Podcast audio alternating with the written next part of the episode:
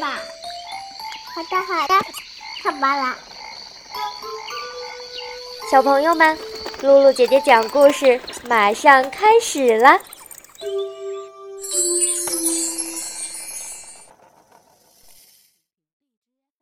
小朋友和大朋友们，你们好，欢迎来收听露露姐姐讲故事。我是你们的好朋友露露姐姐。上次我们讲到，卡斯帕尔非常挂念他的好朋友佐佩尔，他想知道强盗洞里究竟发生了什么。今天我们接着讲《大盗贼》的第十一集，可怜的佐佩尔。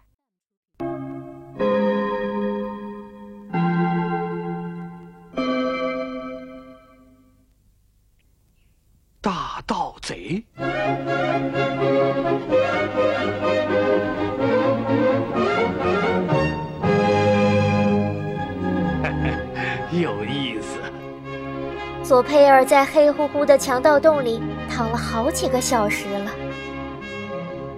若不是脚脖子上拴着铁链，他早就撒腿走人了，想去哪儿就去哪儿。这该死的铁链实在无法挣脱。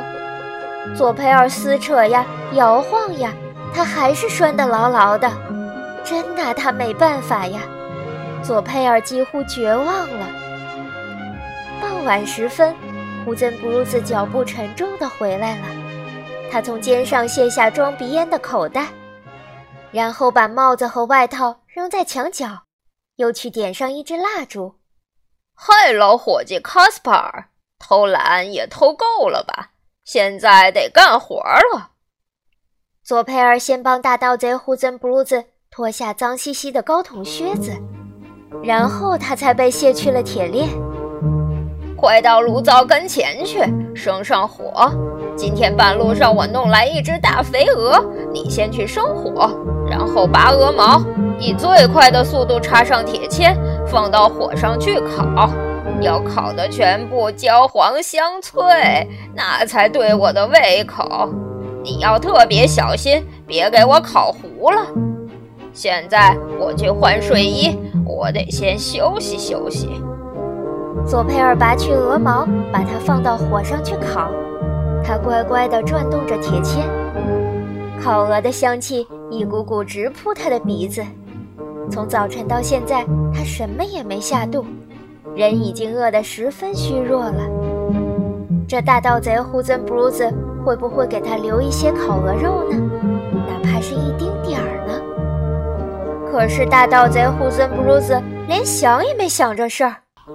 鹅刚烤熟，他就高喊道：“端上来哟，开饭喽！”然后整整一只香喷喷的烤鹅被他风卷残云，吃个精光。佐佩尔饥肠辘辘，连一根可以啃啃的骨头都没捞着。好啊，烤鹅的味道确实不赖呀！吃完了烤鹅，胡尊布鲁斯打了一个大大的饱嗝，说道。这会儿要是再来一杯咖啡就更好了。说着，他从藏宝箱里寻出了咖啡沫，就是那把从奶奶那里抢来的咖啡沫，然后又装满了咖啡豆。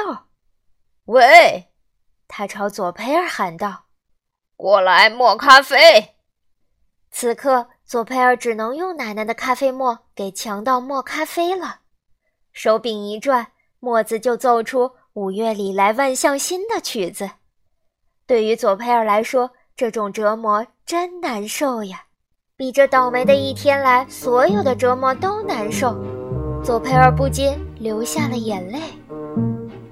卡斯帕尔，你怎么回事？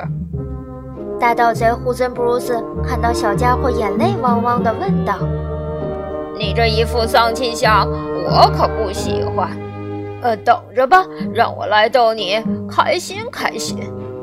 他一把扯掉了左佩尔头上的尖顶帽。我讨厌你戴这样一顶不伦不类的帽子，它跟你的脸蛋儿不配，扔掉它算了。说着，他就随手把尖顶帽扔进了炉膛里烧了。现在开心不开心？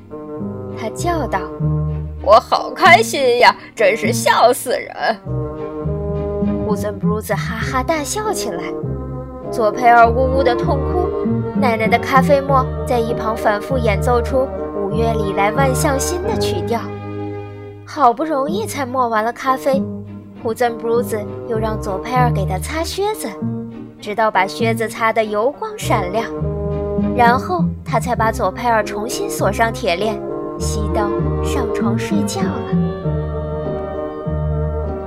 整整半夜晚，佐佩尔又心烦又想家，压根儿不能合眼。他躺在火药桶和胡椒面桶之间冰冷的石头上，思念着卡斯帕尔。要是卡斯帕尔知道大盗贼烧掉了他心爱的尖顶帽，会怎么样呢？或许卡斯帕尔已经知道这件事了呢。唉，上帝呀！佐佩尔叹声道。咱俩是交了什么霉运了？这一对倒霉鬼！所幸的是，最终他还是睡着了。睡梦中的他又回到卡斯帕尔和奶奶的身边，在奶奶的客厅里，又喝咖啡又啃蛋糕，是那种李子馅儿外加灌奶油的蛋糕。卡斯帕尔呢，还是戴着他那顶尖顶帽，一切正常如旧。没有铁链锁住脚脖子，没有强盗洞，也没有胡森布鲁斯。这个美梦如果没有尽头，该有多好呀！对于可怜的佐佩尔来说，这个梦还是结束的太快了。早上六点钟，大盗贼胡森布鲁斯就起了床，接着便把佐佩尔叫醒了。喂，瞌睡虫，该爬起来干活了。磨咖啡、劈木柴、生火，伺候胡森布鲁斯吃早饭。大盗贼大吃大喝的时候，佐佩尔只有站在一旁瞧着的份儿。接着是收拾房间、挑水、洗刷餐具。这一切弄完了，佐佩尔又得去摇动大砂轮，帮胡森布鲁斯。磨他的弯马刀和七把匕首。喂，卖力点儿啊，二流子卡斯帕尔！磨刀砂轮又不是手摇风琴，摇快点儿！直到七把匕首磨完以后，佐佩尔才爬回他的角落，并被拴上铁链。大盗贼胡森布鲁斯这时候扔给他一片生了霉的面包。喏，吃吧，你可不能饿死，卡斯帕尔。和往日一样，现在我得干我的买卖去了。你呢，可以懒洋洋的躺着，舒舒服服的休息。这样吧，今天晚上我回来以后，你要更卖力气的为我服务。凭什么你的待遇要比在大魔法师斯巴凯尔曼那里的佐佩尔强呢？说完，他便离开了强盗洞，并把洞门牢牢的锁上了。看来佐佩尔的境况比卡斯帕尔好不到哪儿去，但是故事总会有转机的。欢迎小朋友们下次继续收听《大盗贼》的第十二集《地窖里的三道门》。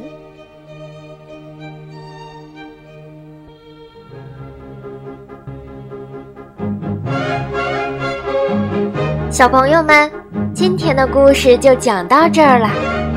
如果你喜欢露露姐姐讲故事，可以关注微信公众号“露露姐姐讲故事”，或者在手机上下载喜马拉雅电台或荔枝电台，搜索“露露姐姐讲故事”，收听更多好玩的故事。